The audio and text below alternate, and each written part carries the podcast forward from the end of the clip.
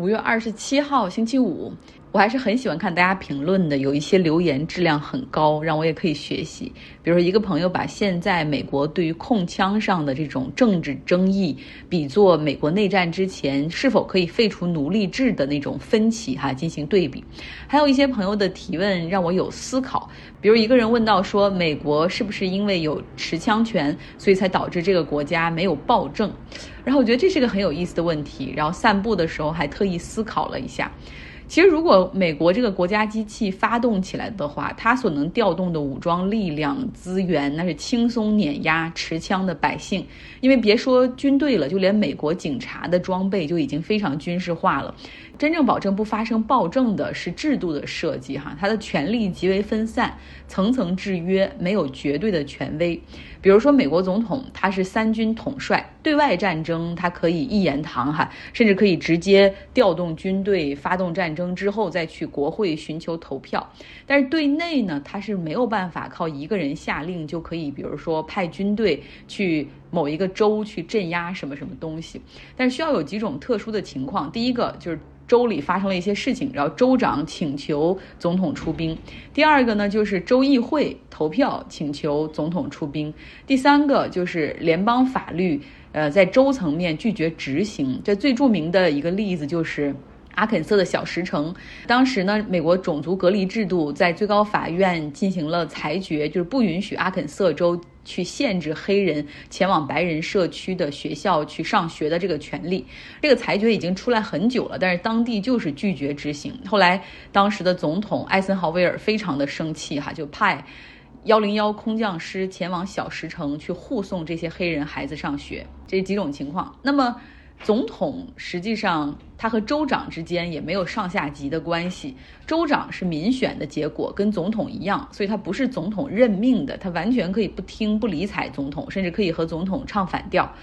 那么，就像市长不需要看州长的脸色一样，因为市长也是民选出来的，也不是任命的，所以大家都只需要对自己的选民负责，而不是说对上负责。那这个就和我们差别很大，对吧？州长可以调动的武装力量是国民警卫队 （National Guard），相当于是美国国内的军事力量，它是隶属于国防部，但是听命于所在州的州长。州长可以调动他们，比如说飓风来啦，然后可以去抗击自然灾害，或者是。帮着像去年疫情比较严重的时候，调动国民警卫队去帮助进行疫苗的接种。但是州长要想去启动这个国民警卫队 （activate），然后还需要有一个很合法的程序去进行。他要去启动一个什么样的法律去激活这个程序？同时，州政府还需要承担国民警卫队这一次啊带引号的任务所产生的所有费用。各个城市的警察实际上跟州长都没有一毛钱的关系。城市的警察是听命于市长的，那市长刚才说了哈，是民主选举出来的，而警察局的局长又是市长任命的，所以相当于是加州的州长 Gavin Newsom，他对旧金山的警察无法指手画脚哈，人家根本不听他的。那另外，其实在美国执法系统也特别的多，各自有各自的执法权的范围。像 FBI，我们最熟的哈，它隶属于美国司法部，会破一些金额比较大的或者是犯罪情节特别严重的案件，或者以及跨州的这种案件。电影里的那种情节就是啊，你们当地不用管了，这个这个案件比较严重，FBI 接手，但这中间也是有程序的哈，涉及国家安全的这些会由国土安全局来接手。那法院有法警，比如说保护证人啊这些由他们来做，或者是证物丢失啊什么由他们来弄。查毒品的有缉毒局 DEA，边境有边境的巡逻警察，税务部门有税务部门的税警。啊，像城市哈，它这种警察有城市警察，有高速警察，然后大学的校园里，像这个 U C 大学的校园还有自己的校警，所以大家知道为什么美国有那么多的罪案剧哈，一个是犯罪率在那儿摆着呢，再有一个就是警察这边的故事也确实很多。最近其实有一个挺好看的美剧叫《We Own the City》，是 HBO 的，也翻译成《城市恶霸》哈，里面就讲了巴尔的摩的这些警察啊黑警哈，他们是。有多么的黑，每一次根据真实事件改编而成。嗯，大家有兴趣可以看一下哈。OK，这个说到警察，我们来说一下德克萨斯州的尤瓦尔迪校园枪击案中，最终将犯罪分子击毙的是边境巡逻警察。那失去孩子的那些家庭，现在他们是非常的愤怒和悲伤，然后就有很多人把这种矛头指向警察，说为什么你们不能早点出来制止这个杀戮？十八岁的这个凶手从进入当地小学到他最终被击毙，就将近一个小时的时间，而且最终就是所有的受害者都是在一个教室里面。有一些家长回忆说，当时他们收到学校的那个警报哈，然后就是说校园有枪击案，他们纷纷赶到现场。当时警察已经是里三层外三层把学校包围，差不多有四十多个警察。他们看到的是警察没有进入到现场，然后但是能听到里面的枪声和孩子的尖叫声，有很多着急的家长甚至要冲进去。带着枪哈，自己去救孩子。但是实际上，当时警方已经有二十多名警察在学校内。那犯罪分子他是将自己反锁在一个教室里面，哈，就是面对那些孩子和老师。那警察当时除了想办法去狙击他，其实没有更好的办法。如果破门而入的话，同样也会导致大规模的学生死伤。就你看到现在这些对于警察感到愤怒的受害者家庭的报道，实际上是非常容易转移人们的注意力，就是导致这场校园枪击案有有二十一人死亡的，是因为警察。查不利，很多人就会忘记，实际上是枪支泛滥，或者被拥枪者利用，哈，就是他不会说是枪支泛滥，反倒会利用这个来宣传，哈，你需要自己有枪或者老师配枪才安全。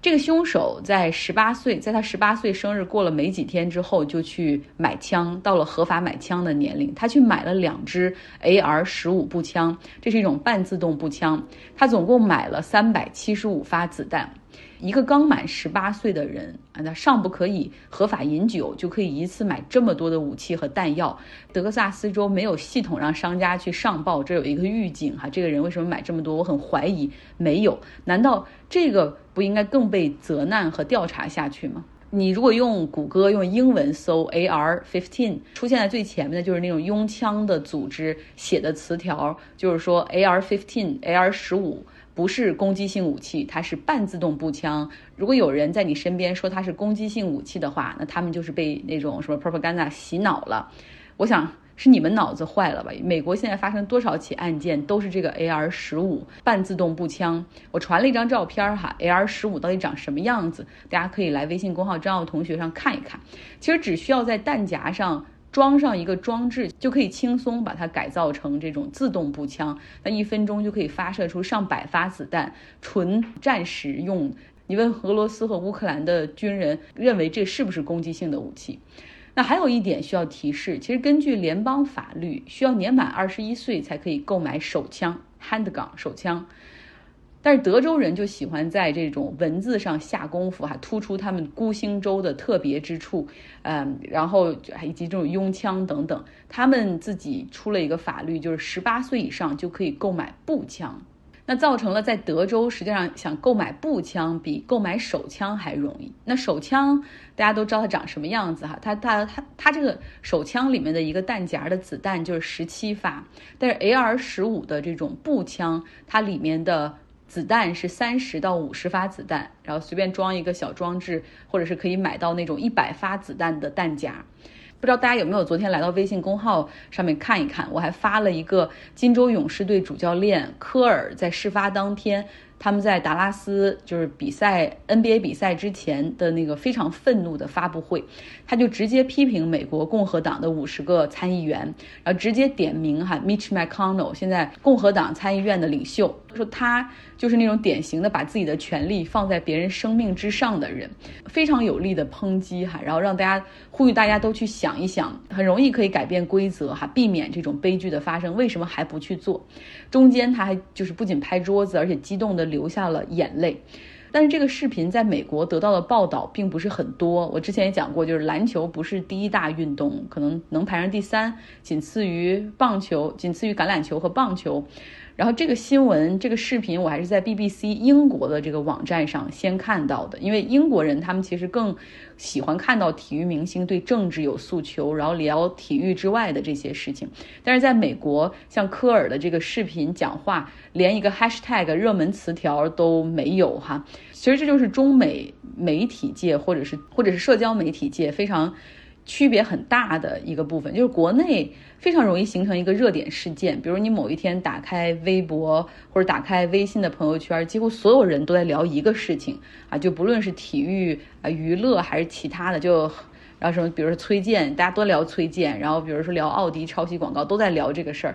但这种在美国却非常非常的罕见哈。还是换个心情哈，既然周五了，我们说点轻松的。英国首相 Boris Johnson，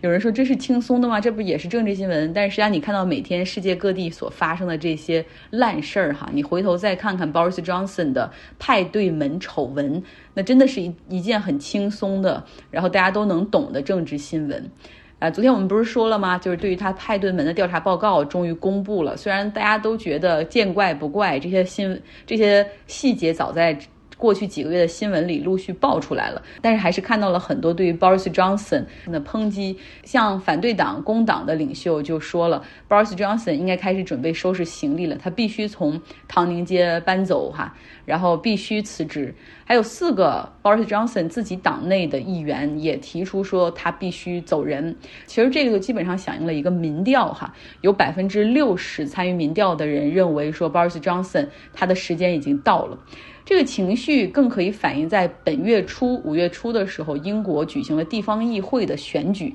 其中有十一个郡的议会，Boris Johnson 所领导的保守党都失去了 majority，然后他们总共丢掉了五百个席位。嗯，在伦敦地区，他们的选票主要丢给了工党，然后在南英格兰地区主要丢给了自由民主党。有人说这个还不够轻松，还不够换个心情，那最后来点八卦的啊，我不是要讲。Johnny Depp 和 Amber Heard 那个庭审哈，我是要说一说卡戴珊家族的大姐 Courtney 和 Travis Barker 的意大利的婚礼哈，这是好像是上周末发生的。这两个人不重要，他们结过好几次婚，一次是在拉斯维加斯，就是结婚 for fun 啊，为了快乐，然后随便一结，然后一个是在圣，一次是在圣巴巴拉的市政府的婚礼，但是这一次算是最盛大、最豪华的那种意大利古堡婚礼，靠真人秀起家的卡戴珊家族，又是他们那个妈非常的善于经营。搞钱，他们在社交媒体时代就实现了人气的巅峰哈，而且也非常容易的就把流量变成了现金，成为了这种成功的典范。他们家族中有很多成员都有自己的产品线，比如化妆品、服饰、什么减肥餐、健身啊等等等等都有。然后他们这一场婚礼哈也被形容为史无前例的一场 Dolce Gabbana。就意大利那个 D N G 那个时装品牌的一场发布会，因为这个婚礼的这连续几天，头一天的大家抵达，什么 rehearsal party、reception，然后婚礼现场等等，有好几天的行程哈。然后每一天卡戴珊的家族的所有成员，他们都会换嘛，换不同的换衣服，然后每一天每一个人穿的全都是 Dolce and Gabbana，就是你从来没有见过这样的婚礼哈。好了，这就是今天的内容，希望你有一个愉快的周末。